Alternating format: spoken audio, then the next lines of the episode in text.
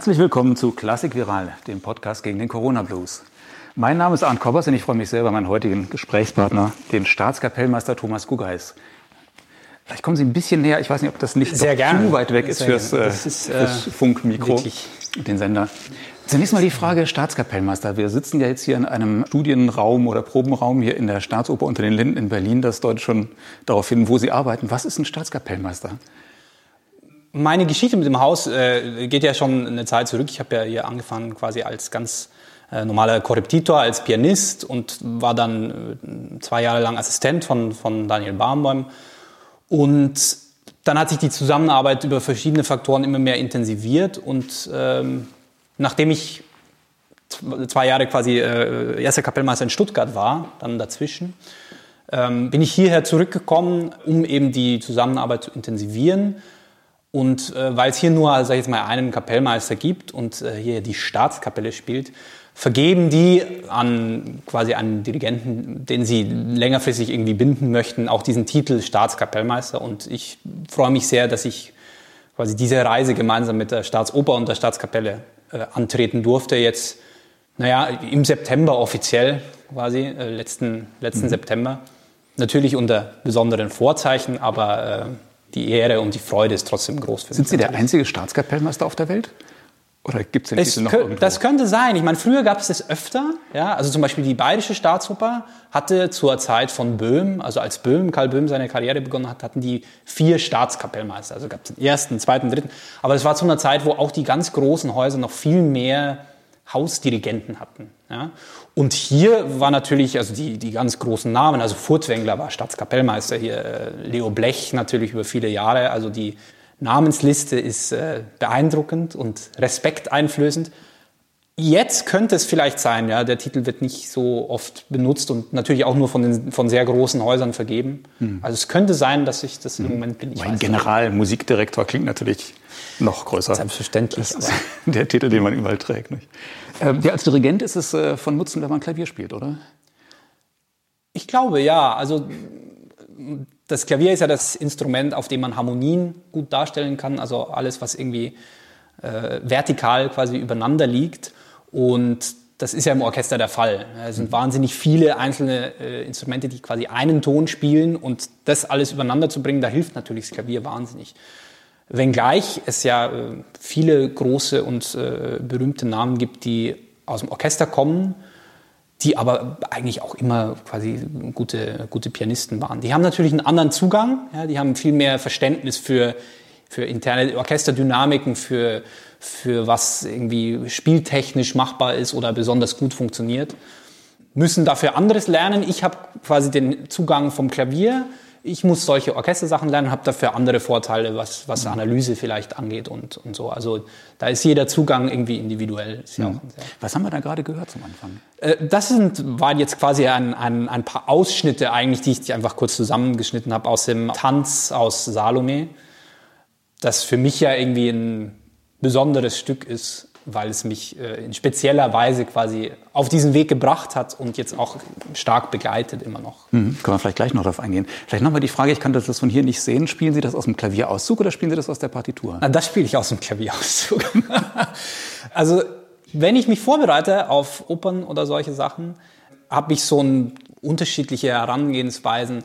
Ich finde es total wichtig, auch äh, durch einen Klavierauszug einfach mal durchzuspielen am Anfang, wenn man was Neues studiert, um ein Gefühl zu kriegen, ja, auch für für Verhältnisse von Abschnitten, ja, wo man sich dann nicht immer in der Partitur auf 16.000 Systeme konzentrieren muss und, und erstmal zusammenstopfeln muss, was ist das für eine Harmonie, sondern auch einfach mal spüren, welche Großformen gibt's, wo, wo gehen die Spannungen hin und so, weil das ist ja gerade bei Oper und, und vor allem im, im, im deutschen Repertoire eine ganz wichtige Frage, dass man einfach die Bögen richtig versteht und für mich auch total zu verstehen, was ist denn da, was passiert denn bei den Sängern, was passiert in den Singstimmen. Äh, ich singe da auch gerne selber dann einfach mal alle Partien mit quasi. Und dann kann man sich natürlich an die, an die Partitur setzen und dann spielt man das auch aus der Partitur. Nur geht es natürlich bei den, vor allem bei, bei Strauss nicht so flüssig, weil es sind einfach, ich meine, bei Salome sind es 90 Musiker mindestens, mhm. quasi, die, die man braucht. Und bis man die alle gelesen hat, äh, vergeht einfach ein bisschen Zeit. Ja. Äh, wenn jetzt nicht Corona wäre, dann würden Sie sich heute wahrscheinlich auch mit der Sache beschäftigen, oder?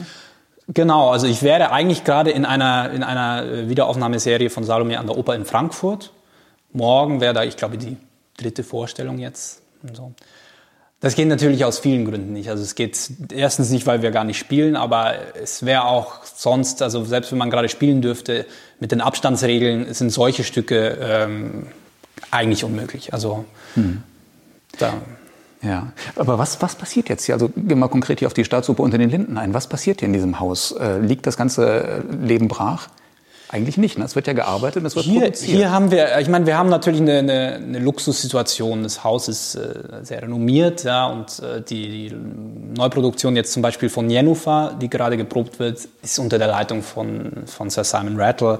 Also sehr große Namen, der Cast ist sehr berühmt. Deswegen ist dementsprechend auch das Interesse groß, auch an Streams oder in dem Fall sogar an der Fernsehübertragung. Ja. Und dementsprechend proben wir jetzt szenisch. Heute ist Klavierhauptprobe. Also ab nächster Woche geht es dann mit Orchester auf die Bühne schon. Und am nächsten Samstag ist ja auch schon die Premiere, mhm. die dann eben ausgestaltet wird im Fernsehen. Und das ist natürlich ein großes Glück, dass wir diese Möglichkeit haben. Jetzt hat natürlich nicht jedes Haus, ähm, weil das ja auch einfach finanzielle Ressourcen sind, die da gebunden werden. Aber es hält einem erstens künstlerisch am Leben, ja, auch das mhm. Haus und vor allem das Orchester, mhm. die ja unbedingt wollen, die wollen ja spielen mhm. und, und freuen sich einfach über, über jede Möglichkeit. Auch für uns als Haus planungstechnisch erleichtert das natürlich manches, weil man, wenn man die Neuproduktionen wirklich produzieren kann, ja, was wir jetzt geschafft haben, diese Spielzeit. Wir haben alle Neuproduktionen rausgebracht ja, mhm. oder, oder fertig geprobt auf jeden Fall irgendwie und meistens eben mit einem Stream abgeschlossen, ja sogar für Lohengrin. Das hilft natürlich, weil man dann die Spielzeiten der nächsten Jahre nicht komplett über den Haufen werfen muss, weil man ja schon mit Wiederaufnahmen natürlich geplant hat und sowas. Das ist schon ein, ein, ein großer großer Vorteil hier. Ja. Aber wie muss man sich das konkret vorstellen? Das heißt, also der ganze Probenablauf oder der ganze Produktionsablauf, der ja lange im Vorhinein schon losgeht, der läuft also ganz normal bis zur, bis zur Premiere quasi ab, auch mit Kostüm, mit allem drum und dran. Und dann gibt es eine Vorstellung vor Kameras und dann ist erstmal alles vorbei, dann wird es eingemottet. Genau so ist es.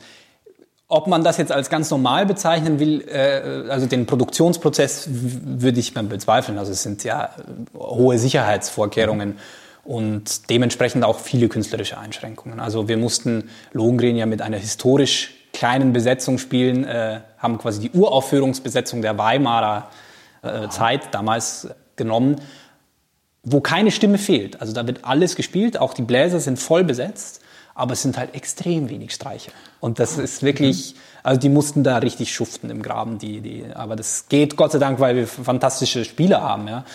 Ähm, man will eigentlich gar nicht wissen, wie das damals geklungen haben muss in Weimar. Also das ist das heißt, es sollte, es sollte, auch kein Argument sein, um jetzt die Orchester äh, einzukürzen, um weil man sagt, das geht ja auch mit weniger Streichern. Nein, es geht nicht. Also es geht, ich will auch ganz ehrlich sein, es geht auch ähm, im Stream besser als im Saal.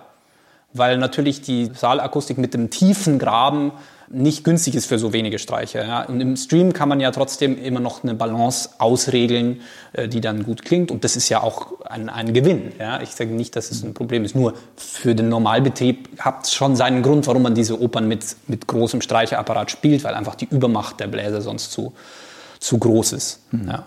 Und für Jennifer ist es ja jetzt sogar so, dass äh, Simon Rattle eine, eine leicht reduzierte Fassung beschrieben, also erarbeitet hat, ähm, wo, wo etwas weniger Bläser beteiligt sind, ohne dass äh, etwas fehlt am Ende. Ja. Es ist wirklich alles da.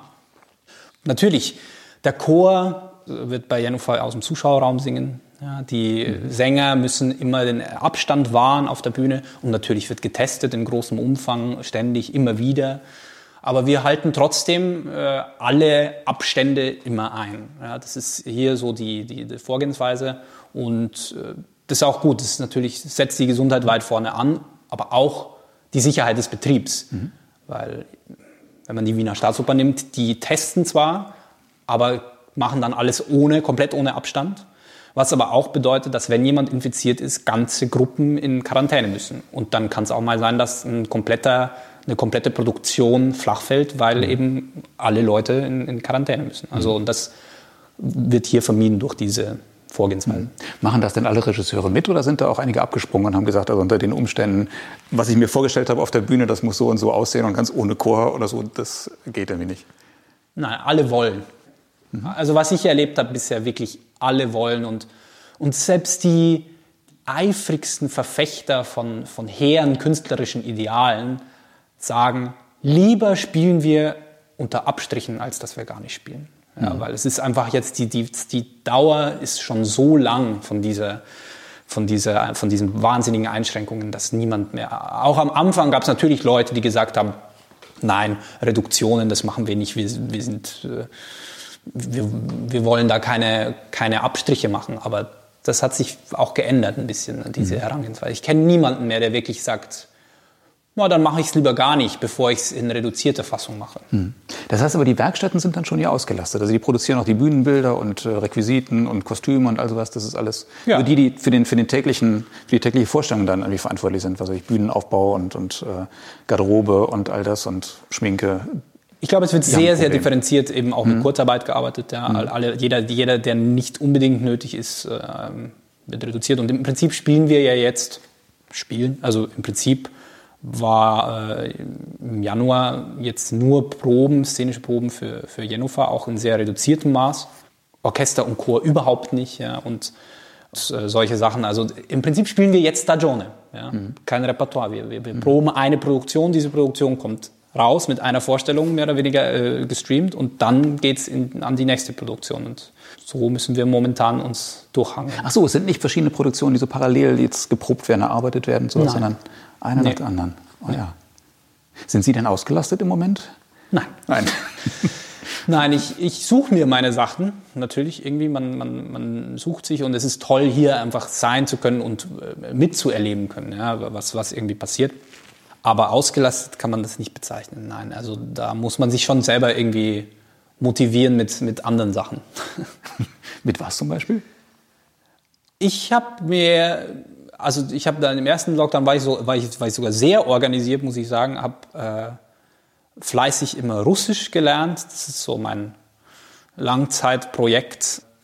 Ist auch auf einem guten Weg jetzt, dadurch, dass wir ja viel Zeit hatten, äh, bin ich hier eigentlich gut vorangekommen und auch ansonsten gibt es halt Literatur, zu der man vielleicht sonst nicht kommt, äh, die man dann mal ein bisschen länger und ausführlicher äh, studieren kann. Natürlich auch sich mit Repertoire beschäftigen, das vielleicht erst in weiterer Ferne, also in ein, zwei Jahren irgendwie kommt.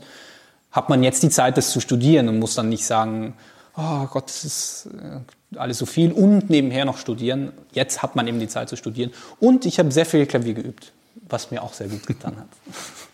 Äh, lassen Sie uns mal einen Blick zurück in Ihre Biografie werfen. Sie haben ja eine ziemliche Blitzkarriere gemacht und haben als Assistent ähm, angefangen von Franz Welser Möst, Cornelius Meister und dann von 2016 bis 2018, wenn ich das richtig sehe, von Daniel Barenboim, was ja irgendwie drei große Namen sind. Früher hat man ja so eine Karriere angefangen, so als Korrepetitor, dann zweiter Kapellmeister, erster Kapellmeister. Ist das jetzt ein anderer Weg als Assistent oder ist das nur eine andere Bezeichnung? Würde ich nicht sagen, vor allem hier nicht. Also Daniel Baumheim selber als Pianist erwartet auch hier im Haus von all seinen Assistenten wirklich sage ich jetzt mal, pianistische Exzellenz, soweit es halt irgendwie sich, sich, sagen lässt, so, aber das wird hier schon groß geschrieben. Und ähm, ich habe ja auch als Pianist hier angefangen und auch in meiner Assistenzzeit viel immer noch quasi gespielt, auch vor allem einfach Coachings mit Sängern und sowas, was ich auch immer noch gerne mache. Also auch wenn, wenn ich meine eigenen Produktionen jetzt quasi selber dirigiere, wo ich auch einfach manchmal sage, komm, wir, wir gehen noch mal eine halbe Stunde irgendwie ins, ins stille Kämmerlein, weil man einfach über anderes reden kann. Ja? Man, man, man hat nicht so die Situation mit einem Pianisten noch und vielleicht noch drei Leuten irgendwie eine Ensembleprobe, sondern man kann wirklich zu zweit an, an Feinheiten arbeiten. Deswegen das Pianistische und gerade auch diese Korreptitorenlaufbahn ist schon die, die, mit der ich angefangen habe und die mir auch extrem wichtig ist. Gerade für Oper finde ich das einfach, also die Sachen, die ich einstudieren musste, hier als Pianist, und wirklich gar nicht dirigiert habe, die kenne ich trotzdem so wahnsinnig gut, weil man halt wirklich szenische Proben und die Proben mit den Sängern und so viel und so tief sich damit auseinandergesetzt hat, mhm. Das ist viel wert. Mhm. Vielleicht können Sie noch mal kurz sagen, was macht ein Korrepetitor? Ziemlich viel Unterschiedliches, würde ich sagen. An der Oper muss, müssen ja die Sänger äh, ihre Partien lernen, also ja auch auswendig und sowas. Dafür ist ein Korrepetitor da. Das so oft zu wiederholen, daher kommt ja auch Repetere, mhm. quasi der, der mhm. Name, das so oft zu wiederholen, bis es der Sänger wirklich musikalisch perfekt, sprachlich perfekt und auswendig kann.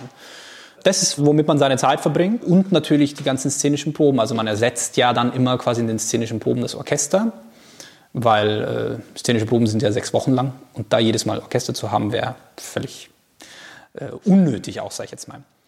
Und darüber hinaus hat man dann eben auch Aufgaben, die in Richtung Assistenz gehen. Also dass man in der Bühnenprobe dann prüft, äh, ist die Balance okay oder welcher Sänger macht noch irgendwo kleine Fehlerchen, die man irgendwie dann nochmal korrigieren muss. Natürlich auch im Orchester äh, spielen, ja, wo immer irgendwie Tasteninstrumente im Orchester vorkommen, Orgel, Celesta, Klavier, egal was, auch das gehört dazu. Bühnenmusik gehört dazu für, für eigentlich jeden Korrepetitor. Also jeder ist, eigentlich jeder ist verpflichtet dazu, auch Bühnenmusik zu dirigieren. Mhm. Ähm, alles, was quasi offstage passiert mit, mit, mit kleinen Orchestern, das gibt es ja in fast jeder Oper. Sehr heilsam. Mhm. Sehr heilsam, weil das ist sehr unangenehm, also es ist sehr schwer, wahnsinnig undankbar. Ja, weil wenn es nämlich gut funktioniert, sieht einen niemand. Wenn es schlecht funktioniert, gibt es immer einen auf den Deckel. Aber was also, ist daran so schwer? Sie haben doch wahrscheinlich einen Monitor und sehen genau dann den Hauptdirigenten. absolut, aber der Delay ist ja trotzdem da. Also die, die Verzögerung, äh, die der, äh, der Schall braucht, um dort äh, anzukommen, an der Position, wo der Dirigent ist, beziehungsweise wo der Schall des Orchesters entsteht, des Hauptorchesters, ist trotzdem sehr schwer. Und bis man quasi auf den Dirigenten reagiert und dann bis die Bühnenorchester reagiert auf das, was man selber dirigiert und dann noch bis der Schall kommt, da kann viel schief gehen. Und dann muss man mm, antizipieren, dann antizipiert man zu viel oder zu wenig oder es ist zu laut oder es ist zu leise. Also es ist immer, immer eine große Herausforderung und ich bin wahnsinnig dankbar dafür, dass ich das gemacht habe, oft, ja, so Bühnenmusik-Sachen. Weil jetzt, wenn ich selber im Graben stehe und die Bühnenmusik funktioniert nicht, weiß ich genau, dass es sehr schwer ist und dass man einfach die Geduld haben muss und einfach diese zehn Minuten einrechnen muss in der Orchester, in der BO zum Beispiel, in der Bühnenorchesterprobe, das in Ruhe zu korrigieren. Weil da hilft es nichts, anfangen irgendwie, ah, warum geht das nicht? man muss einfach sich das, da kann niemand, da kann jemand noch so genial sein, wirklich, der da hinten steht. Da kann also auch Carlos Kleiber hinten stehen und das dirigieren und es ist nicht zusammen. Mhm. Also.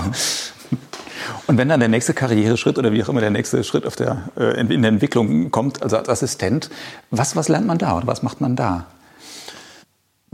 Vor allem hier, also Daniel Baumbaum hat sehr viel Wert darauf gelegt, dass man immer die Chance hat, äh, eigentlich alle seine Proben mit Orchester zu hören das ist halt ein Erfahrungsschatz von jetzt mehr als 50 Jahren Dirigiererfahrung bei ihm, die man da beiwohnen darf. Ja. Und von ihm lernen, auch von der Staatskapelle hier lernen. Ja. Man kann ja auch für so ein Orchester wahnsinnig viel lernen, was, was können die selber organisieren, was, was bieten die selber an und sowas. Mhm. Das ist ganz viel. Und dann ist man natürlich auch bei, bei vielen irgendwie dabei, was organisatorische Fragen angeht. Ja, man ist ja auch für ihn da, um quasi alle seine künstlerischen Belange logistisch quasi zu ermöglichen. Das heißt, auch Proben zu organisieren, aber auch Material einzurichten, die Noten zu prüfen, passt das so, Rücksprache mit dem Orchester zu halten über, über unterschiedliche, äh, unterschiedliche Fragen. Jetzt, wie groß soll die Besetzung von der Bühnenmusik sein oder sowas. Und äh, natürlich auch die, die Vertretung wann immer er selbst, also der, der Chef selbst mehr oder weniger nicht da sein kann.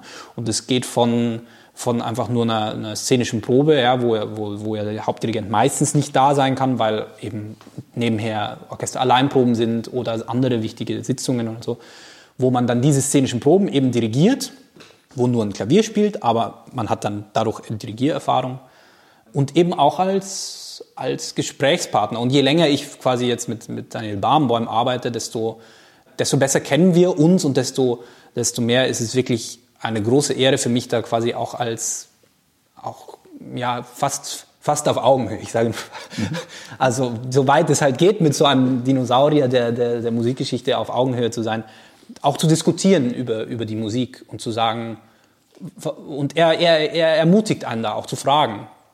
Auch, auch mal kritisch zu fragen, warum machen Sie das so schnell? Warum machen Sie das so langsam? Warum machen Sie diesen Übergang so? Warum lassen Sie das irgendwie an der Seite spielen, das andere äh, nicht und so? Und, und, und er sagt dann, deswegen. Oder deswegen. Oder warum denkst du? Und, und so lernt man wahnsinnig viel. Ja, also kann man eigentlich, wenn man sich, wenn man sich traut, kann man dann eigentlich alles fragen, was man irgendwie lernen muss. Mhm. Und hier ist dann noch der große Spezialfall äh, und der große Luxus, den Daniel Baumbaum dann gibt, dass äh, wenn er eben dieses Vertrauen gefasst hat, er einem auch viel Möglichkeit gibt, sich selber auszuprobieren. Also das, was man gelernt hat, selber auch umzusetzen. Weil man kann vieles irgendwie sehen und aufnehmen und merkt dann eigentlich erst, wenn man selber macht, hopp, das ist ja viel schwerer, als es aussieht. Und diese, diesen großen Luxus hatte ich hier am Haus und, und habe ihn immer noch. Und dann kam der März 2018, ähm, da waren Sie schon anderthalb Jahre hier im Haus und äh, sind dann kurzfristig als Einspringer, haben Sie dann eine Premiere übernommen von Christoph von Dochnani, die Salome. Und das war im Grunde genommen der große Durchbruch. Ist das richtig? Sie waren anderthalb Jahre hier im Haus und hatten noch nie die Staatskapelle dirigiert, im Konzert oder im Graben? Ja. Wie, wie war das? Was ist das für eine Sache und wie, wie kurzfristig kam diese ganze Geschichte, dass Sie da eingesprungen sind? Ich habe den Anruf bekommen am Morgen der Generalprobe. Ja. Ähm, ist das einen Tag vorher oder zwei Tage vorher? Vor der Premiere, ich glaube, die Generalprobe war an einem Donnerstag, die Premiere an einem Sonntag. Ich hatte aber am Freitag dazwischen noch eine Vorstellung Pelléas et Mélisande in Wien. Also ich bin noch mal einmal hin und her. ähm, das, das war klar. Und ich meine, ich war bei der Produktion eben als Assistent beteiligt. Das heißt, ich habe alles mitbekommen, alle Proben gesehen, ähm, eben auch szenische Proben dirigiert, äh, selber viel und sowas. Also das, ähm, deswegen, ich war tief drin in dem Stück, sag ich jetzt mal. Hatten Sie das schon an einem anderen Haus dirigiert? Nein, nein, nein, nein. Es war wirklich mein erstes Mal hier mit der Staatskapelle. Überhaupt war es eigentlich meine zweite Opernvorstellung überhaupt, quasi, die ich dirigiert habe. Ich habe davor nur einmal quasi für ein Vordirigat in Karlsruhe Entführung aus dem Serai dirigiert. Das war aber ich glaube, zwei Jahre vor. Oh ja. Und als der Anruf kam, hatten Sie da irgendwie die Möglichkeit, einfach zu entscheiden und Nein zu sagen? Oder war das eigentlich, verstand sich das, Sie müssen das jetzt machen? Ich glaube, das, da war nicht mehr viel mit Nein sagen. Nein, das war, das war sehr kurzfristig und irgendwie war das auch so eine Art von, von, von Rausch dann, in dem das alles irgendwie vorbeigezogen ist. Das heißt, Sie hätten auch gar nicht Nein sagen wollen. Das war schon klar. Das macht irgendwie, ich war, so, ich war so wahnsinnig tief drin in der Materie und, und dann einfach gesagt, naja, jetzt, jetzt machst es. Im schlimmsten Fall geht's schief, ja. Aber ich hatte, ich hatte nicht diese Angst, dass es schief geht eigentlich, weil ich, äh, ich kannte die Staatskapelle natürlich schon sehr gut, mehr oder weniger von innen, weil ich habe fast immer, wenn, wenn irgendein Tastendienst im Orchester war, habe den ich gemacht. Das heißt, ich war auch mit dem Orchester dann mal irgendwie eine Woche auf Tournee und solche Sachen. Ich kannte die also wirklich und ich, ich, ich wusste, die sind ein unfassbar liebenswürdiges, für ihre Weltklasse sowas von bescheidenes Orchester, denen es echt nur um die Musik geht und null um irgendwelche äh, Allüren oder, oder um irgendwie jemanden auflaffen zu lassen. Und ich, ich wusste irgendwie und hatte dieses Vertrauen, die werden mich da schon durchtragen. Die kennen das, die kennen das Stück und die, und, und die werden mir da durchhelfen. Ich meine, Salome ist schwer zu dirigieren, keine Frage. Aber ich habe mich wirklich so extrem unterstützt gefühlt von diesem Orchester, so, so einen guten Willen, dass ich mir dachte, das kann, kann nur werden. Mhm. Aber Sie dirigieren ja nicht nur das Orchester, sondern Sie müssen ja auch den, die Koordination mit der Bühne haben. Und insofern, das können ja nur Sie leisten, weil Sie da im es, Schnittpunkt sind. Es war auf jeden Fall ein, ein, ein, ein Höllenritt, sagen wir so. Wie, wie war denn der, der Tag und die, die Vorstellung? Haben Sie das überhaupt noch mitbekommen im Gedächtnis oder war das wie so ein Rausch? Ich, und ich meine, die Generalprobe selber, das war natürlich, ich meine, da war einfach äh, Adrenalin pur. Also das ging so vorbei wie, wie im Rausch. Aber ich habe mich dann mit dem Videomaterial von der Generalprobe einfach hingesetzt und habe geguckt, okay, was hat funktioniert, wo gibt es Optimierungsbedarf. Mit den Sängern hatte ich ja sehr viel geprobt. Und ich habe dann am Samstagabend vor der Premiere lang mit, mit, mit, der, mit der Salome telefoniert, mit Aucherine Stundite. Mm, und wir waren ja schon, wir kannten uns sehr gut durch die Probenzeit. Und dann habe ich nochmal gesagt, so hey, lass uns doch einfach. Sie war nervös, sie hatte, sie hatte großes Debüt als Salome. Ich war nervös und dann haben wir uns gegenseitig so ein bisschen die, versucht, die Nervosität zu nehmen oder wenigstens uns abzulenken und haben, sind einfach alles durchgegangen und, und, und haben darüber gesprochen. Und da war auch vom, von der Bühne war da wahnsinnig viel, ja, Unterstützung da. Mhm. Und konnten Sie das genießen, dann die Vorstellung? Und haben Sie hinterher das Gefühl? Immer mehr. Ja. immer mehr. Ich glaube, die erste Vorstellung da, also das war, ja, und dann immer mehr kommt man, kommt man, das waren ja dann fünf Vorstellungen. Ich meine, der große Luxus, finde ich, in der Oper ist ja einfach, dass man auf eine Reise geht mit diesen Stücken. Mhm. Ja. Und, und, damals hat der, der Lothar Strauß, der Konzertmeister, hat nach der, nach der Premiere zu mir gesagt, was ja ein, ein großer Erfolg war, ja, also von, von musikalischer Seite. Der, unser, unser äh, dienstältester Konzertmeister hat irgendwie gemeint so, und jetzt freuen Sie sich auf die Reise mit diesem Stück. Das war der Anfang Ihrer Reise, nicht der mhm. Endpunkt quasi. Mhm. Und, äh, und er hat so recht, weil ich habe das jetzt wieder gemacht, äh, Salome, äh, letzte Spielzeit, wenn ich mich nicht irre, äh, in, genau, also als Wiederaufnahme halt. Ähm, jetzt äh, sollte es in Frankfurt kommen, kommt vielleicht auch, sobald wir wieder aufmachen dürfen. Es wird in, in Wien kommen und so für mich. Also man geht auf eine Reise mit so einem Stück und entdeckt immer mehr und stellt vielleicht auch fest, ach, das war doch nicht so gut und das finde ich das ist so eine Faszination an diesem ganzen äh, Beruf oder diese Berufung, dass man nie aufhört zu lernen. Selbst bei Stücken, die man schon so oft gemacht hat, also so oft jetzt für mich, aber immerhin doch zehnmal jetzt quasi dirigiert, das Stück. Und, und jedes Mal denkt man sich wieder, aha, vielleicht doch so, vielleicht doch so. Und, und dann liegt es wieder ein Jahr, dann schaut man es wieder an, sieht wieder neue Sachen. Mhm. Also es, ist, äh, es macht äh, einen Riesenspaß. Mhm. Gab es inzwischendurch so einen Moment, vielleicht nach der, nach der Premiere oder etwas später, wo Sie das Gefühl hatten, Mensch, doch, jetzt bin ich richtig hier. Daraufhin habe ich so lange hingearbeitet und habe studiert und was und das war jetzt so gut. Ich weiß, das, das ist das, was ich machen will und das, hier bin ich richtig. Oder war ja. das von vorher schon klar? Nein, nein, man muss, ich muss sagen, doch, auf eine gewisse Art und Weise ja. Weil ich habe ich hab ja auch Physik studiert ähm, äh, in München das war eigentlich lange Zeit der, der eigentliche Plan. Ja? Also das, das auch zum Beruf zu machen. Und es hat mich auch wahnsinnig interessiert und hat mir immer Spaß gemacht. Und Musik war dann eher so, so okay, das probiere ich jetzt mal. Ja, das ist auch im Studium, irgendwie hat mir das wahnsinnig gefallen, natürlich. Aber mir war auch klar, ich weiß nicht, wie weit ich kommen kann und jetzt probiere ich es einfach mal. Und wenn es nicht funktioniert, dann lasse ich es auch wieder. Und da war natürlich diese Salome schon was, wo man dann gemerkt hat, ach so, ja, es, es gibt jetzt Möglichkeiten. Und natürlich kriegt man dann Chancen, aber die muss man dann auch nutzen natürlich. Es ist immer so ein, so ein Wechselspiel von, glaube ich, natürlich Vorbereitung und Fleiß und irgendwie Ehrgeiz, aber auch, dass man einfach diese Chancen bekommt. Und äh, das war eine von diesen Chancen. Mhm. Ja, Sie haben ja seitdem schon eine ganze Menge Vorstellungen dirigiert, von Mozart bis Henze und äh, Janacek und eigentlich die ganze Bandbreite. Wie ist das, wenn man Einspringer ist, ist es ja noch was anderes. Da muss man irgendwie gemeinsam den Abend retten. Aber wenn Sie da mit 24 oder 26 Jahren vor so einem Orchester stehen und die allermeisten sind ja doch älter, zum Teil wesentlich älter, kann das auch ein Problem sein oder ist, spielt dann das Alter überhaupt keine Rolle? Ich meine, als Dirigent, das ist ja schon eine Autoritätsfrage. Sie müssen das ja schon ausstrahlen. Sie sind der Chef an dem Abend. Ich habe immer das so verstanden, diese Autoritätsfrage, sage ich jetzt mal, als dadurch quasi motiviert, dass man bestmöglich vorbereitet ist und Respekt hat für, die, für das Musikerdasein von jedem Einzelnen, ja, von jedem Sänger, aber auch einfach von jedem Orchestermusiker.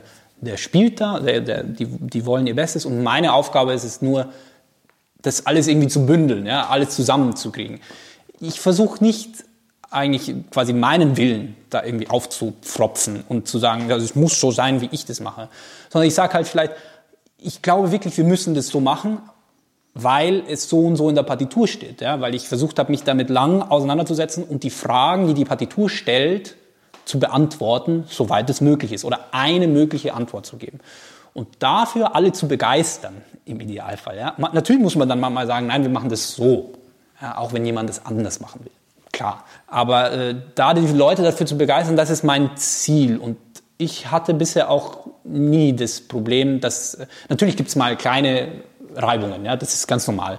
Das ist ganz normal und, und, und da steht auch mal jemand auf und sagt, nein, so geht es nicht. Mhm. Ja, und dann sagt man halt, ach so, so geht es nicht, okay. Dann kann man entweder sagen, gut, Sie haben recht, so geht es nicht, dann bitte machen wir es doch anders. Ja. Man kann sich ja auch mal irren, gerade als junger Mensch. Oder man sagt dann eben nur, aha, so geht es nicht. Warum geht es denn so nicht? Und meistens ist es ein, also ganz oft ist es ein Missverständnis oder lässt sich durch einen ganz kleinen Kompromiss beheben, sowas. Mhm. Und, und solange man diesen Balanceakt schafft zwischen offen sein, was das Orchester an Bedürfnissen auch irgendwie hat und selber einbringen möchte, ja, und, was ihr eigener Klang und ihre eigene Ideen sind, und dem, dass man natürlich das alles zusammenbringen muss in eine homogene Klangfarbe oder eine homogene Interpretation des Ganzen. Solange hat es jetzt bisher immer, immer ganz gut funktioniert. Mhm. Aber ist das, ist das Alter überhaupt ein Thema? Also merken Sie das, wenn man so sagt, oh Mensch, der ist noch so jung, der wird sich noch entwickeln? Äh, oder ist das eigentlich Ja, immer, aber eben, also bisher habe ich es immer nur als, als, als Vorteil erlebt. Ja, mhm. Dass man dann eher mal eben, wenn irgendwas, wenn mal mit einem quasi die Pferde durchgehen, äh, im positiven Sinne, dann sagt das Orchester, naja, er ist noch jung, er darf das. Also da sagt man dann auch mal so, ja, ein bisschen ruppig vielleicht oder ein bisschen überschwänglicher Zugriff, aber, aber die, das ist das Recht der Jugend quasi. Mhm. Und ich weiß nicht, also ich hab, hatte ja auch das Glück, jetzt erst im November so, so einen Stream mit den Berliner Philharmonikern zu machen. Ähm, da war das auch kein Thema. Also da hieß es auch eher so, ja, gut, dass du so in dem Alter so dich da vorne hinstellst und dich das traust, super. Mhm. Aber es war jetzt nicht irgendwie so, wir hören dem nicht zu, nur weil wir jetzt seit 25 Jahren äh, schon Berliner Philharmoniker sind und unter Karajan gespielt mhm. haben. War das die Akademie oder war das das große Orchester? Nein, ich habe mit den, äh, mit, äh, mit den normalen Berliner Philharmonikern quasi ein Programm gemacht, Bilder einer Ausstellung, aber in einer Bearbeitung für Blechbläser und Schlagzeug. Und noch ein paar andere kleinere Stücke dazu mit Emmanuel Pahü. Mhm. Also das war eins meiner Corona-Geschenke. Das wäre nie passiert, wenn Corona nicht wäre. Mhm. Da wären die nämlich auf Tournee gewesen eigentlich oh ja. in den USA und haben das dann so ein bisschen umdisponiert und haben dann sehr kurzfristig da gefragt. Mhm. Wie lange hat das eigentlich gedauert, bis Sie so das Gefühl hatten, jetzt haben Sie so Routine im positiven Sinn oder jetzt wissen Sie so halbwegs, wie es funktioniert oder auch wenn mal irgendwas schief geht, Sie können damit umgehen, weil es schon ein paar Mal passiert ist und nicht das allererste Mal ist? Kommt das mit der Zeit oder immer das, das, äh, ich glaube noch nicht, dass ich da bin. Also, dass man schon für alles eine Lösung hat. Natürlich, gerade im Opernbereich und, und wie man auch mit Chor zum Beispiel und was weiß ich, da gibt es ja oft so Sachen, die man einfangen muss. Äh, wie man damit umgeht, lernt man mit jeder Vorstellung mehr. Da lernt mhm. man jede Vorstellung dazu, wie man das Es ist ja viel Handwerk, es ist ja viel auch einfach, was Absolut. man lernen muss. Ne? Absolut. In der Oper ist es total viel, auch Erfahrung, merken, okay, wie reagiert was, wenn ich das und das mache, wie gestalte ich den Übergang am besten, dass er auch einfach funktioniert. Ja, also es ist ja, der Idealist kann sich gerne in einer Neuproduktion ausleben, aber manchmal im Repertoire muss man auch einfach sagen, der Übergang muss klappen und auch wenn da habe ich nicht jetzt eine Stunde Zeit, um den quasi zu proben oder sieben Proben, wo ich das immer wieder machen kann, sondern mache ich eine Traviata, da gibt es eine Orchesterprobe dafür, davor zwei Tage szenisch und dann muss das Ding irgendwie, irgendwie laufen.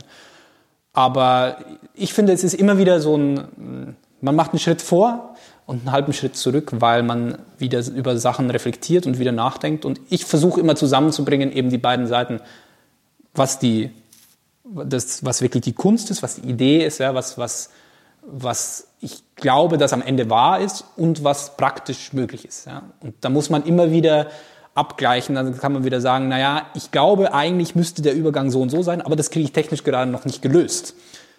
Dann versucht man es wieder, dann muss man wieder da zurückstecken, dann lernt man vielleicht wieder mehr dazu, technisch. Und dann muss man sich aber auch immer künstlerisch wieder selber fragen, gut, und jetzt, was, was will ich wirklich sagen, was will ich wirklich ausdrücken? Hm. Äh, die Assistenten von, von Daniel Barenboim haben ja fast alle eine große Karriere gemacht. Woran liegt das? Macht er, hat er irgendwas ganz Besonderes in der, in der äh, Vermittlung oder wie er mit, mit seinen Assistenten umgeht? Oder hat er ein Gespür für Talente, dass er sich ausgerechnet die größten Talente raussucht? Oder woran liegt das, dass er so ein, so ein ich denke, erfolgreicher Lehrer ist? Es ist eine Kombination aus, aus all diesen Faktoren. Also er ist ja, erstens ist es, kenne ich sonst äh, eigentlich nirgendwo ein so langes äh, Chefdirigenten-Orchesterverhältnis wie hier. Er ist jetzt bald seit 30 Jahren Chef von der Staatskapelle. Und das, das spürt man und das hört man. Und das sind Dinge, die einfach nicht erreichbar sind, wenn man nicht so lange Chef ist. Einfach Feinheiten und, und, und eine Arbeitsmoral und auch eine Arbeitsweise. Der redet mit, den, mit dem Orchester oft wie wirklich wie mit, einem, mit einem Dirigentenkollegen. Ja? Also über, über Harmonien und über Übergänge und Formabschnitte und was weiß ich was. Also deswegen kann man als Dirigent in seinen Proben auch so viel lernen. Ja, es, und trotzdem hat er all diese technischen Details natürlich, dass man sagt, ja, das hier auf der G-Seite und, und, und, organisiert das alles. Ja. Aber es gibt da so viel mehr. Das finde ich ist ein, ein außergewöhnlicher Faktor, ja, dass man von ihm und von dem Orchester so viel lernen kann und von dieser Verbindung zwischen beiden das und dann hat er sicher auch ein Händchen einfach für Talente. Das ist ja auch, sage ich jetzt mal, eine, ich will jetzt nicht sagen self-fulfilling prophecy, aber natürlich ist es bekannt, dass Daniel Barnbäum äh, eine, eine, eine Talentschmiede quasi hier hat. Und dann kommen natürlich auch die Besten, versuchen hierher zu kommen oder interessieren sich hier äh, dafür irgendwie dabei zu sein. Plus eben seine Großzügigkeit. Das ist schon was Besonderes, ja? dass man nicht nur eben einfach immer von ihm lernen darf, und immer ihn fragen darf, was auch schon toll ist, aber er gibt auch. Es ist, er ist einfach eine Instanz, die in der Welt extrem viel, viel äh, ja, Wert hat und die, wo sehr viele Intendanten, Orchesterdirektoren auch zu ihm kommen, wenn sie Rat bra brauchen und, und weil sie quasi in den Nachwuchs auch, weil sie sagen, wir würden gerne einen jungen Dirigenten wieder mal einladen, so einen Rising Star. Und dann fragt man eben Daniel Baumbaum oder er selber geht auch ganz oft in die Initiative. Wenn er, wenn er, wenn er irgendwo auch ist oder so, sagt er, hier, ich, ich, ich habe jemanden, den müsst ihr euch unbedingt anschauen, den müsst ihr mal, den müsst ihr mal einladen. Und auch hier am Haus natürlich. Also ich meine, ich habe hier, durfte hier so viele Sachen schon dirigieren, auch großes Repertoire. Eben weil er sagt, du musst machen, du musst machen und, und, und in dieser Hinsicht einfach wahnsinnig unterstützt. Mhm. War es gut, zwischendurch mal zwei Jahre wegzukommen nach Stuttgart, dazu Cornelius Meister, der auch eigentlich ein guter Dirigent ist und äh, einer der Shootingstars jetzt im Moment in der aktuellen Dirigentenszene, die Johanna Malwitz, war ja bei ihm auch Assistent und ist dann auch eingesprungen, damals noch in Heidelberg und ja. hat ja da ihren großen Durchbruch gemacht, was es vielleicht so ein bisschen Parallele ist. Absolut, weil äh, erstens einfach mal äh, was anderes zu sehen, eine andere Arbeitsweise und ich habe von Cornelius extrem viel gelernt. Ja weil er auch einfach ganz anders ist als Daniel Baum und auch viel näher generationstechnisch an mir dran. Also vielleicht auch noch in mancher Hinsicht quasi noch mit ähnlicheren Problemen zu kämpfen hat als Daniel Baumholm und natürlich auch eine andere, andere, andere Generation von Dirigentenpersönlichkeit. Ja. Nicht mehr der altehrwürdige Dirigent, der sehr autokratisch herrscht, ne, was, auch, was auch durchaus okay ist, sondern, sondern schon ein demokratischerer ähm, Anspruch und ich habe sehr viel da, ähm, äh, gelernt von Cornelius und ich habe dort auch einfach wahnsinnig viel Repertoire ganz ohne Probe dirigiert. Also ich habe das erste Jahr in Stuttgart keine einzige Probe gemacht.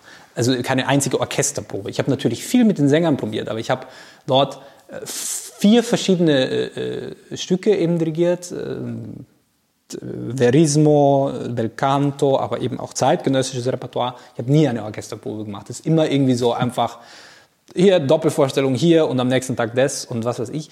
Und das ist äh, wahnsinnig heilsam fürs Handwerk. Da passiert dann natürlich manchmal irgendwo irgendwas. Das ist aber vielleicht an, bei einer bei einer Sonntagnachmittag 15 Uhr Familienvorstellung geht da auch die Welt davon nicht unter, wenn man trotzdem Kunst machen will. Mhm. Und äh, Stuttgart ist ja äh, vor allem, was das Szenische angeht, äh, einfach ganz vorne dran. Ja? Also europaweit und weltweit, die, die haben eine ganz eigene Wertigkeit und ein ganz eigenes Musiktheaterverständnis. War auch spannend, das zu erleben. Hab da, mhm. hab da wirklich äh, tolle Produktionen äh, mitgemacht. Da ist szenisch einfach nichts da ist nichts Leeres, sage ich jetzt mal. Ja, da ist immer, immer Gedanken dahinter, kann man mal nicht einverstanden sein, ja, aber da ist immer, es hat immer Gehalt und, und, und ist ganz spannend. Das war eine sehr gute Zeit. Mhm.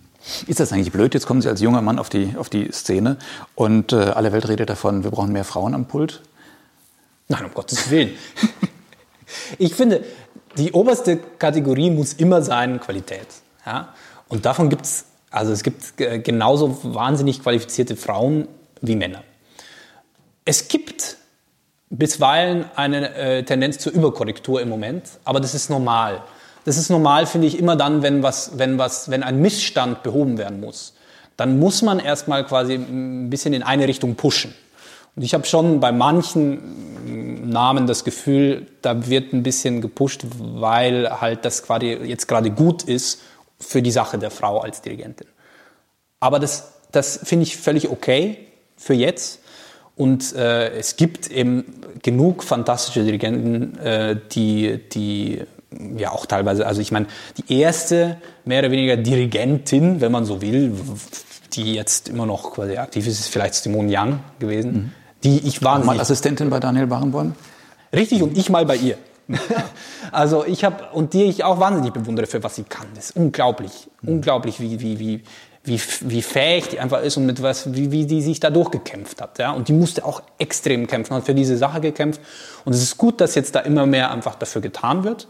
Und äh, ich bin sicher, dass da äh, einfach auch eine, eine neue Sichtweise, eine neue Facette reinkommen kann in die Arbeit mit dem Orchester, aber auch in die Ideen von Klang und sowas, wie man, die man einfach hat. Also das, äh, das, wir können da nur gewinnen. Und früher oder später, also wird sich sowieso, also das ist ja immer so, äh, äh, wird sich Qualität durchsetzen. Und davon bin ich, bin ich einfach überzeugt. Ja. Also, mhm. Hat sie eigentlich von vornherein auch die Liebe zur, zur Oper angetrieben oder ist das, ist das was, was man eigentlich mitmachen muss als Musiker? Äh, Oper ist ja Musik und Theater und das große Gesamtkunstwerk und nicht nur Musik. Für mich war es von vornherein Oper, ja. Also ich versuche auch, und es funktioniert auch ganz gut, eine, eine Konzertschiene natürlich auch zu haben. und das zu machen. Und das wird auch immer, immer mehr werden. Aber ich finde Oper einfach, das, damit habe ich angefangen, ja, so bin ich zum Dirigieren gekommen. Ich finde es faszinierend, wegen, vielleicht auch gerade wegen all seiner Schwierigkeiten. Aber ich habe auch eine große Liebe einfach zu Sängern. Ja, ich, ich finde es toll, was die, was die da leisten, was die da machen. Und ja, diese ganze Kombination, wenn das alles zusammenkommt, ist einfach eine, eine einzigartige Kunstform. Mhm. Mhm. Chefposten werden ja sehr früh vergeben. Es gab mal eine Phase, wo es ganz früh ging. Ich glaube, im Moment ist es wieder ein bisschen, bisschen weiter nach hinten gerutscht, aber trotzdem. Ist das schon ein Thema, mit dem Sie sich beschäftigen oder das schon auf Sie zugekommen ist? Jetzt mit 26, 27, dass Sie schon Anfragen haben, mal irgendwo einen Chefposten zu übernehmen? Ja, in Anfragen, man sieht sich natürlich um. Ja. Man sieht sich natürlich um. Es gibt dann Stellen, die, die, die frei werden. Das sind immer noch, finde ich, relativ lange Zeiträume. Also drei, drei Jahre Planungsvorlauf ist da schon normal. Und in drei Jahren bin ich ja auch 30. Also da ist man weit davon entfernt, irgendwie äh, der jüngste äh, GMD von was weiß ich was gewesen das war ja Cornelius Meister mal, glaube ich, mit 25 oder 26 Ja, ja, absolut. Ja, mhm. aber da, da gibt es immer wieder Leute, die das immer wieder reißen. Mhm. Ja, also das ist, und das hat mich nie interessiert, weil ich sage, jung an und für sich ist relativ, also ist ganz kurz nur ein Qualitätsmerkmal. Mhm. Äh, und dann geht es ganz schnell eben dahin, dass man sagt, naja, aber muss halt auch was können. Die Kombi ist natürlich toll, ja, weil man hat noch die ganze Energie und die jugendliche Frische und was weiß ich, aber man muss es halt auch einfach können. Deswegen, ich versuche da nichts zu überstürzen. Ja, also ich bin da jetzt nicht so, dass ich sage, das muss jetzt unbedingt so schnell wie möglich funktionieren. Wenn es zum richtigen Zeitpunkt in der richtigen Größe äh, passt, dann finde ich, ist das auch ein, ein, guter Schritt, den man machen kann, einfach um weiter zu wachsen persönlich. Und äh, wenn das so kommen soll, dann freue ich mich darauf. Mhm. Wie ist das im Moment? Äh, Sie, ja, Sie dirigieren ja schon eine ganze Menge hier im Hause, dirigieren auch in, in anderen äh, Opernhäusern als Gast. Ähm, müssen Sie trotzdem noch jede Menge Repertoire im Moment fressen, sich einfach so drauf schaffen und, und nach und nach lernen, dass Sie so wirklich ein, eine Grundlage haben, einen Überblick? Oder gehen Sie anders ran, nur wenn Sie irgendwo tatsächlich einen Auftrag haben oder irgendwas vor sich haben, dass Sie das dann lernen? Also ich lerne ziemlich weit im Voraus, sage ich jetzt mal, ich, ich, vor allem bei Oper. Eben weil ich das gerne mit, diesem Schritt, mit dieser schrittweisen Annäherung mache. Ja, dass ich sage, ich will erstmal ein Gespür kriegen, dann will ich wieder ins Detail gehen, dann will ich wieder weiter, weiter rausgehen, wieder größere Formen sehen. Und ich finde, das braucht einfach Zeit, gerade in der Oper. Und gerade bei den, bei den Sachen, die, also ich bin ja, also ich mache natürlich, habe ich eine gewisse Tendenz zum deutschen Repertoire, obwohl ich das italienische Fach und französische Oper und was weiß ich, mache das alles sehr gerne, aber ich werde halt jetzt vor allem viel gefragt für deutsches Repertoire. Das kommt natürlich auch von der Salome, es kommt auch deswegen, weil ich Deutscher bin, denke ich. Und deswegen, da sind die Opern ja sehr lang und da muss man ohnehin sehr lang studieren, bis man das alles sich irgendwie drauf geschafft hat. Es gibt aber Sachen, so die, die ich eigentlich immer versuche mitzulernen. Und wenn gerade irgendwie wo was ist, jetzt zum Beispiel kommt irgendwie wenn irgendwie Falstaff eine Wiederaufnahme mit, mit, äh, mit Herrn Barnbaum kommt, dann versuche ich da natürlich zu assistieren, um das alles irgendwie zu mit, mitzubekommen und, äh, und da einfach mitzulernen. Also da suche ich mir eigentlich schon jede Möglichkeit. Mhm. Sie sollten zwischendurch, wenn ich das richtig gesehen habe, im Internet zwischendurch auch den fliegenden Holländer und die Traviata dirigieren und beide Vorstellungen sind dann abgesagt worden oder die Serien. Ja, äh, die Traviata ist tatsächlich, hat stattgefunden. Also das ah. ist äh, ein Irrtum quasi von Opera Base. Äh, mhm. Das waren nur zwei Vorstellungen, aber es waren nur als zwei Vorstellungen geplant. Es war schon im Januar mit Placido Domingo. Das hat auch wunderbar geklappt und es ist ein fantastisches Stück. Mein Gott. Mhm. Also diese Verdi-Sachen mhm. sind, das ist so großartige Musik. Also ich hoffe, das kommt. Ja, und ich bin aus, also es, ich, hab, ich weiß auch, dass Sachen kommen werden, also die schon, die schon fest sind, die schon geplant sind. Und da freue ich mich auch wahnsinnig drauf, weil ich habe in, in, Stuttgart eben viel, viel Verismo Belcanto, diese ganzen Puccini-Sachen und, und Barbier und so gemacht. Das ist großartige Musik, ja. mhm. vor allem großartiges Theater auch. Und ja, dann ist natürlich viel draufgegangen. Also Fliegender Holländer ist draufgegangen, Tannhäuser, das ist natürlich jetzt alles irgendwie da. Der, Aber wie ist das, wenn man sich so eine Sache draufstellt? Ich meine, das ist ja noch eine ganze Menge Arbeit und äh, auch viel im Grunde Gedächtnisleistung und dann wird plötzlich so die Luft rausgelassen und die Vorstellung findet nicht statt. Haben Sie es im Kopf oder ist das äh, dann schnell auch wieder weg?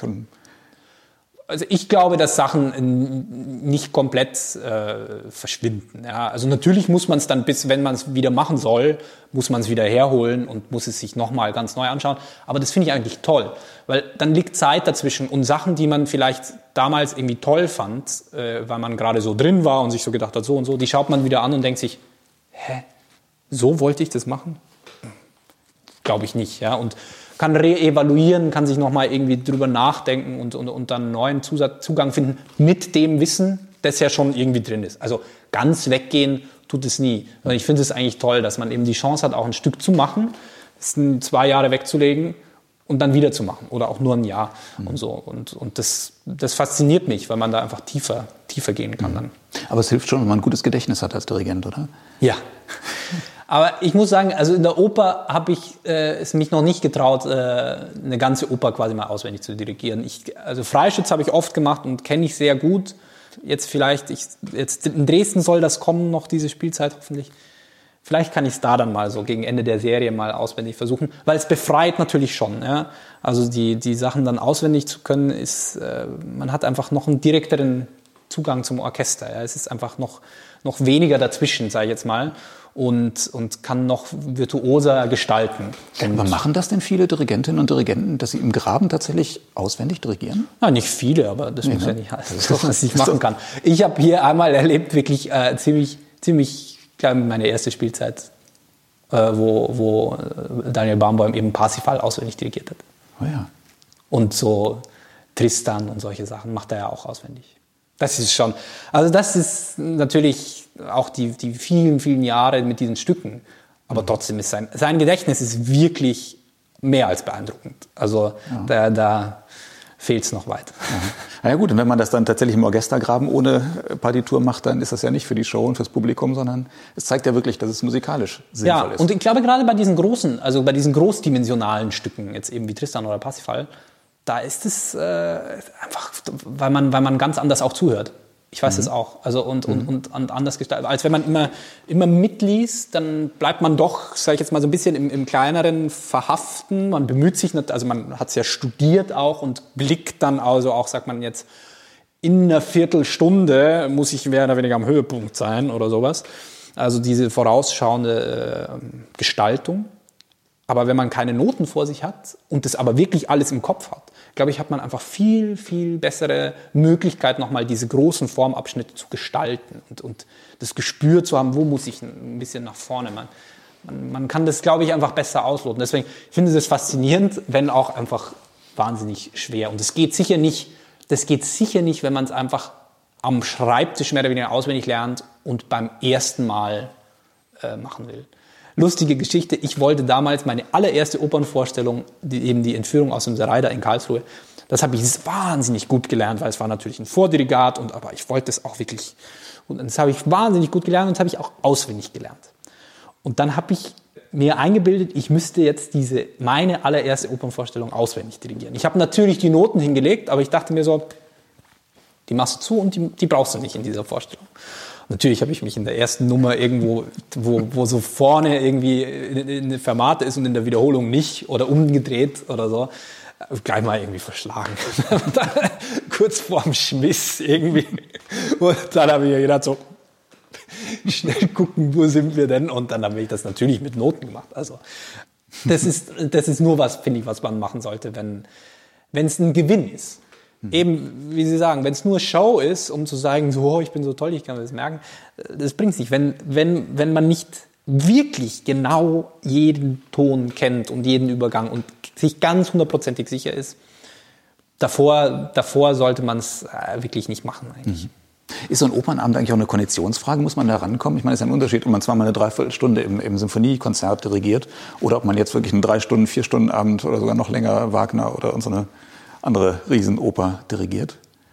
Macht das einen ja. Unterschied? Ja, ja, ja. Das macht einen Unterschied. Sicher. Also nicht nur, nicht nur von der, von der körperlichen Kondition her. Ja. Ich habe auch in Stuttgart Doppelvorstellungen bei Bier von Sevilla dirigiert. Das sind dann an einem Tag sechseinhalb Stunden Musik. Ja. Also da, pff, man kommt auch in Schwitzen, ja. Sie können sich aber, aber auch hinsetzen ne, im Graben oder stehen Sie immer? Ich stehe, mhm. ja. Aber man, also man dürfte sich schon einen Stuhl holen und sich setzen. Also was heißt einen Stuhl, einen Stuhl hinstellen lassen, mhm. das geht schon. Aber ich stehe lieber, weil es einfach für die Körperspannung besser ist mhm. für mich. Und ähm, ja, es ist halt auch eine Konzentrationssache, die man sich einfach einteilen muss. Also gerade bei den Puccini-Opern, finde ich, ist es, ist es sehr konzentrationsintensiv, weil einfach so viel, so viel Rubato gemeinsam mit den Sängern gestaltet werden muss. Und da, da, muss man, da muss man wirklich gucken, dass man einfach hellwach bleibt. Äh, andere Sachen, also ich habe hier zum Beispiel, der Freischütz wird ohne Pause gespielt hier. Und auch Ariadne äh, haben, wir, haben wir ohne Pause gemacht. Das sind dann schon äh, so oh ja. zwei Stunden 15 äh, am Stück. Also das ist so wie erster Akt Götterdämmerung mhm. oder dritter Akt Meistersinger. Da, äh, ja, da ist dann schon, also da geht's dann an die Substanz. Und auch solche Einakter wie, also zum Beispiel Salome, finde ich, das ist jedes Mal, also natürlich, je besser man das Stück kennt, desto cooler wird man. Mhm. Also einfach, wenn man mehr Übersicht hat noch und weiß, wie kann man das Ganze wahnsinnig effektiv steuern. Aber es bleibt trotzdem immer irgendwie so ein kleines, kleines Schweißfest. Und es ist wahnsinnig warm da unten, muss man auch echt sagen. Also weil man hat ja, man hat ja den sogenannten Karajan auf sich, diesen Spot, der mhm. auf den Dirigenten äh, gesetzt wird, der heißt Karajan wirklich. Das der heißt im Lichtjargon äh, Karajan, genau, dieser Dirigentenspot. Und ich, also ich kann auch, also selbst wenn ich nur ganz kleine Bewegungen mache und dann hat man ja doch ein paar Schichten immer an, so mit Frack und was weiß ich was allem, man schwitzt einfach. Und ich glaube auch deswegen, weil da ja Pultleuchten stehen und 70 Leute spielen, also sitzen Menschen, die auch irgendwie Wärme produzieren, weil sie ja spielen. Es ist einfach ein, ein schweißtreibendes äh, Metier, sag ich jetzt mal. Äh, wenn Musiker gefragt werden, auch Dirigenten gefragt werden, was so ihr Lieblingsstück ist. Ich weiß, Daniel Barenboim sagt dann immer die nächste Produktion oder das Stück, das sie als nächstes dirigieren muss. Aber ist das tatsächlich so? Gibt es Stücke, wo sie sich wohlfühlen und Stücke, wo sie sagen, oh, da bin ich noch nicht drin, ich muss die halt machen und ich kann die auch irgendwie machen? Aber ähm, ja, definitiv. da bin ich nicht nah. Definitiv. Also, wenn jetzt jemand mich fragen würde, ob ich jetzt äh, Norma oder Sonambula dirigieren könnte, dann würde ich sagen, nein, Entschuldigung. Das und nicht, weil ich nicht glaube, dass diese Musik äh, Qualität hat, sondern einfach, weil mir völlig jeglicher Zugriff fehlt. Und das ist, äh, das ist ähm, auch was, was man, was man lernen muss, weil es, es sind Stilfragen.